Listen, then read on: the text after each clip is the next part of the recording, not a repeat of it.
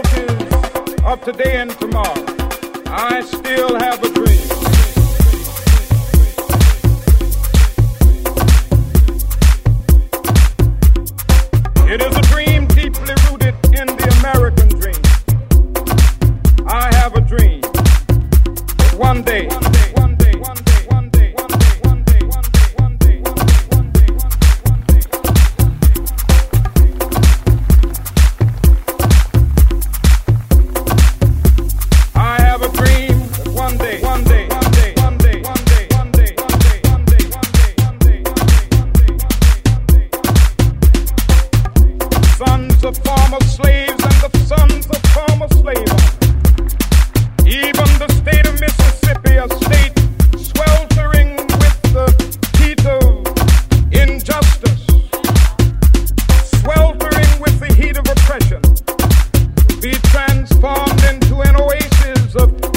just as I have a dream.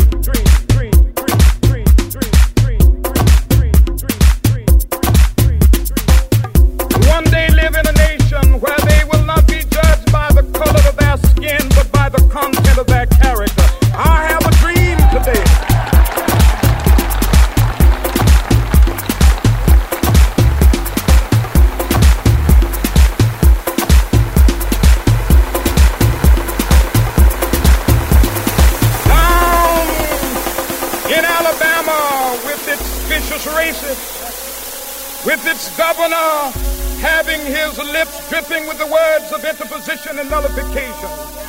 One day, right there in Alabama, little black boys and black girls will be able to join hands with little white boys and white girls as sisters and brothers. I have a dream today.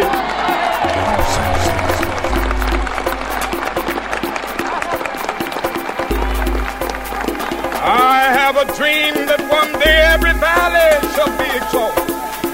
And every hill and mountain shall be made low. The rough places will be made plain. And the crooked places will be Jews and Gentiles, Protestants and Catholics will be able to join hands and sing in the words of the old Negro spiritual. Free at last.